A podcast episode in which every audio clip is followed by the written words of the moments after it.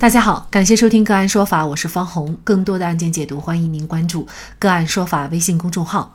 个案说法让法律有态度、有深度、更有温度。今天呢，我们跟大家来关注上海杨姓母女刻意隐瞒行程出逃到杭州被立案。四月六号十三点十八分，杭州市新冠肺炎疫情防控指挥部发布消息：四月五号，宁某某、党某某从省外疫情中高风险地区来杭，接受防疫工作人员调查期间，刻意隐瞒行程，造成社会面传播风险，已被上城区公安分局依法立案调查。而宁某某和党某某是母女关系，被检测出阳性的正是女儿。网上有信息显示，两人四月五号早上四点左右从上海出发，六点三十分左右到达杭州站。出站以后上了一趟卫生间，购买早点，并在出站层吃。吃完以后乘坐地铁去万象城闲逛十几分钟。中午购物吃饭，并在咖啡店休息。有消息说，他们以没有健康码为由避开了验码环节，但签署了承诺书。不过，显然他们的承诺并不真实，这也是认定他们是否存在刻意隐瞒情节的重要因素之一。因为涉案两人活动范围广，并且涉及的华联万象城、来福士、地铁等公共场所人流量巨大，对于杭州部分民众的日常生活造成了较大的影响。在沪杭两地采取严格疫情防范措施的情况下，二人必然是刻意隐瞒了一些真实情况，才能从上海一路闯关来到了杭州，并且乘坐地铁经过杭州的繁华区域。接着，他们先去万象城，再到来福士商场逛了七个小时。在人流密集的车站里，确诊阳性的女儿全程没有戴好口罩，鼻子、嘴巴全部暴露出来。监控显示，这对母女全然把口罩当摆设。而从上海出逃的不仅仅是这两位母女。就在三月二十八号，一名男子明知自己核酸阳性，还刻意从上海坐车回福州，同车厢二百零一人密接，两人感染。三月十五号，又一名男子曾某到上海办事。三月二十五号，他就出现了咳嗽、流涕等症状，到上海某院核酸初筛阳性，相关单位通知他核酸复查，他第一时间竟然是买车票，立刻离开上海。明知道自己感染，一下车就打网约车，因为他的自私自利，导致他的妻子网约车司机被感染。根据最新通报，福建多地新增确诊病例当中，都曾与曾某乘坐同一节车厢。四月八号，陕西省商洛市公安局商州分局发布了一则警情通报：二零二二年四月七号，商州区发现一例新冠肺炎病例，经查，胡某男，三十三岁，确诊病例和李某等一行七人，四月六号从上海浦东出发，自驾车沿沪陕高速进入了商洛市，在丹凤县丽花高速出口驶出时，刻意隐瞒其在上海市等中高风险地区旅居史，逃避防疫检查。到达商州市区以后，也没有落实社区报备和不聚餐、不聚会等防疫政策，导致疫情传播重大风险，造成严重后果。胡某等七人的行为被以涉嫌妨害传染病防治罪立案。出逃上海的母女俩将会受到什么样的处罚？是否只要瞒报行程、不配合防疫政策就涉嫌犯罪？就这相关的法律问题，今天呢，我们就邀请云南省律师协会刑事专业委员会副主任、云南大韬律师事务所主任王绍涛律师和我们一起来聊一下。王律师您好，主持人好，听众朋友大家好。好，非常感谢王律师啊！如果被确诊的这名女儿，她明知道自己已经是阳性，但是呢还跑出来，她有可能会涉嫌什么样的犯罪呢？那么她涉嫌什么样的犯罪？我们首先要来看一下法律是怎么规定的。那么我们国家除了这个呃传染病的防治法以外，还有一个司法解释，就是。两高两部发布了一个关于依法惩治妨害新型冠状病毒感染肺炎疫情防控违法犯罪的意见，有这么一个司法解释。那么在这个司法解释当中，如果是处于明知自己已经确诊为新型冠状病毒的病人，或者是疑似病人。那么，出于报复社会的主观故意，是报复社会的主观故意，恶意的向不特定的多数人传播病毒的，而且造成了严重后果，情节恶劣的，那么应当以危险方法危害公共安全罪来认定处罚。这是第一种情况。那么第二种情况就是，对于其他拒绝执行疫情防控的措施，引起新型冠状病毒传播或者有传播严重危险的行为，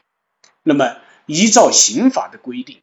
适用妨害传染病防治罪。也就是说，针对今天我们主持人介绍的这些案情。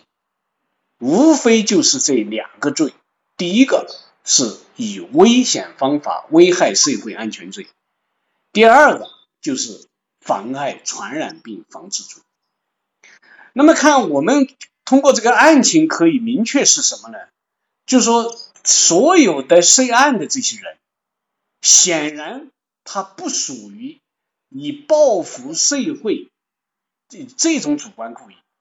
故意的去传播这种病毒，它不是属于这种情况，所以它显然是属于妨害传染病防治罪来定罪科刑。妨害传染病防治罪，它要满足些什么条件呢？最高人民法院和最高人民检察院的这些解释，应该是要满足三个条件。第一个，就是要确诊为患。新型冠状病毒的病人或者疑似病人，也就是说，你不是说你自认为或者别人认为，而是要有医院的确诊报告，或者是医院的明确的诊断为疑似病人，这是第一个条件。第二个条件就是你要拒绝隔离治疗，或者在隔离期未满就擅自脱离治疗，这是第二个条件，拒绝。第三个条件，你拒绝治疗或者脱离擅自的呃脱离治疗的这种行为，造成了新冠肺炎的传播或者有传播的严重危险。只有这三个条件同时具备，才可能构成妨害传染病的防治罪。那么显然，这本案当中的这这个女儿哈，那么她其实现在我们还通过相关的信息看不出来她到底知不知道自己已经确诊。那如果她不知道自己确诊，就不构成这个罪名吗？对，因为他是一个故意犯罪，他是明知道自己已经是一个确诊的患者，或者是一个疑疑似病人，在这种情况下，你仍然还在。隐瞒行程、虚假承诺、不报备，然后甚至于到密集的地方四处乱窜，是在这种情况下才才可能会构成犯罪。如果你根本不知道自己已经是确诊或者疑似病人，这是不构成犯罪的。当然，不构成犯罪，并不等于说你就不违法。什么意思？你虽然不构成这个妨害这个。呃，传染病的防治罪，但是你有可能是违反了治安管理处罚法的相关的规定，受到治安处罚。应该说，这对母女的行为被网络曝光以后啊，遭到了大量的网友的炮轰和谴责啊。首先，从主观上，大家会觉得他们的恶性非常的大。为什么这么说？首先，他们隐瞒了自己从上海这样一个敏感的城市。啊，出来的旅居史，呃，不知道他们通过什么方法购得了车票，而且呢是呃躲过了重重的关卡啊。那么在整个过程当中，也有消息说，无论是在动车上，还是在一些公共场所，作为女儿的这名女士呢，她都是啊经常会嗯不规范的戴口罩，或者是摘下口罩，而且到了杭州以后。那么专门选一些人多密集的公共场所出来回出入，最重要的是，他们给他们所接触的人和城市都带来了非常大的负面影响，因为他们所造成的密接者和次密接者特别多，那这样的危害后果其实是非常巨大的。在这种情况下，也不能够认定是犯罪，是吗？呃，这里面无论他这些行为，我们从道德的角度如何进行评价，甚至于如何去进行谴责，但关键问题，我们如果要对他定罪科刑的时候，一定要查清楚他主观上是否明知。如果你已经明知道自己是一个新冠肺炎的确诊患者或者疑似患者，然后你呃出于报复社会的目的还在进行传播，那就不是妨害这个传染病防治罪了，它就有可能是以其他危险方法危害公共安全的这么一个犯罪了。所以这里我们一定要查清楚他的主观是一个什么样的情况，严格的按照我们刑事司法的构成要件，它就是这么一个道理。那么我们为什么要那么严格的按照刑事司法的这些构成要件来判断一个人是否构成犯罪？因为一旦动用刑事法律，它是一个。所有的法律当中最高级别的一个处罚措施，所以就必须要严格按照法律的规定、法律的本意来确认他、判断他是否构成犯罪。那么，如果呃可以随意的不遵守法律本身的本意去跟他认定他是否构成犯罪，这种对法治的破坏，可能这种危害性可能是更大的。而且我们呃，并不是说他不构成犯罪就不承担责任，这里我们一定要呃再次强调，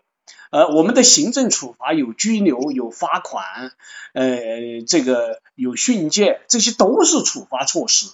那可能我们大家就会有一种担心，就是如果对他的这个处罚并不高的话，嗯，这样会不会变相的鼓励一些人，或者是说，呃，有很多在目前的这个疫情防控下，呃，很多人呢，他就可以。啊，放任自己去不遵守相应的防疫政策呢？所以，我们这里啊，就我们要强调说，法律不是，特别是刑法，不是解决一切问题的唯一方式或者唯一的措施。我们千万不要把这些问题解决不了，或者说觉得怎么样了，就把所有的最后希望都解寄托在我们的刑事法律上去。一个一个非常复杂的一个社会问题，你要完全通过强制的，或者说唯一的，就是想通过刑事法律就要把这些问题就要根本解决，这是理想化的，或者说不太那么全面的，必须要进进行综合的进行分析。我们也看到了上海徐汇一位确诊患者写给邻居的一封信，信的结尾处，他向邻居们郑重道歉。他说：“因为我的原因，大家可能面临更长时间的封闭，对大家的工作和生活造成影响，我无法估量这个损失，只能深表歉意。”话很平实，只字片语却让人感受到了人性的善良，也感受到了信任的力量。我还看到一位被确诊的上海小伙子自述说，他所接触的大多数确诊病例最关心的并非自己的病情，而是担心自己给身边的人造成被隔离、封控等困扰。在疫情下，我们每个人组成了一个命运的共同体，可谓一荣俱荣，一损俱损。如果你年轻、身体好，不担心病毒，但是为了你身边的人，为了这个城市和国家。请遵守防疫政策，如实申报，不聚集。每个人的自觉和善良，才能让我们早日战胜疫情。好，在这里再一次感谢云南省律师协会刑事专业委员会副主任、云南大韬律师事务所主任王绍涛律师。那更多的案件解读，欢迎大家关注我们“个案说法”的微信公众号。另外，您有一些法律问题需要咨询，都欢迎您添加幺五九七四八二七四六七。这部手机号的微信号向我们进行咨询，我们会将您的问题转给我们专业资深的律师进行解答。好，感谢您的收听，我们下期节目再见。